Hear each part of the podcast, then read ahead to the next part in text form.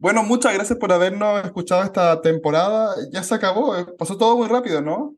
Sí, demasiado rápido, demasiado rápido. Mi padre siempre nos cuenta que como cuando más mayor seamos, más rápido vuela el tiempo. Y yo siento que esto está, me está pasando, pero también creo que en parte es porque son siempre temporadas tan entretenidas que cuando estamos felices se pasa más rápido el tiempo, ¿no? Además, con los objetos de esta vez estuvieron súper interesantes.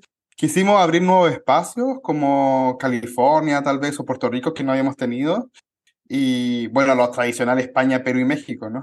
Claro, hay que tener un poco de un poporí de todos los espacios y siempre intentamos invitar a gente que hablan de otros espacios que no lo hemos visto para poder ¿no? dar más conocimiento de, las, de los objetos que, que nos rodean.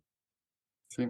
Igual esta vez tuvimos objetos mucho más aventureros, como el diario del pirata, la Magdalena en éxtasis. Todo era como un poco más hollywoodense. y quizás un poco de cosas un poco más cotidianas, como hablando de un poco de vino, de guiones de, de la radio, ¿no? Una espada que, que, de Bolívar que justo estuvo, ¿no? En acción diplomática. Bueno, y cosas no tan cotidianas como el mate que nos presentó Manuela, que, o sea, que un, una cosa cotidiana, como una acción cotidiana como beber mate, pero ese, esa, ese, esa bandeja de plata no lo hace tan cotidiano.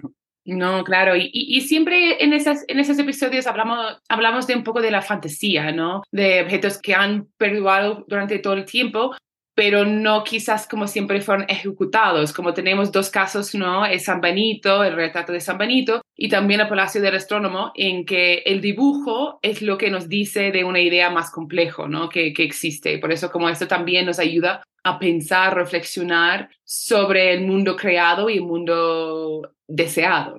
Sí, y claro, y eso se ve claramente en los techos de la Alhambra, donde estos frutos del nuevo mundo, imagínense mirando el techo, o sea, ya pensando, literalmente, no abren un nuevo mundo con nuevas frutas, con nuevas cosas, entonces bueno, siempre queremos como intentar eh, eh, difundir, ¿cierto? Y entregar estos nuevos objetos, esta nueva historia a nuestro público, así que gracias por ser tan fieles a nosotros y escucharnos siempre. Y detrás de todos esos objetos hay unos investigadores muy, muy, muy queridos a nuestro parecer porque han dado, han prestado su, su, tiempo, su conocimiento a nosotros y siempre es importante para nosotros agradecerles porque sin ellos este tipo de trabajo, este tipo de difusión sería imposible. Así que muchísimas gracias a ellos y muchísimas gracias a ustedes por habernos acompañado en toda esta temporada.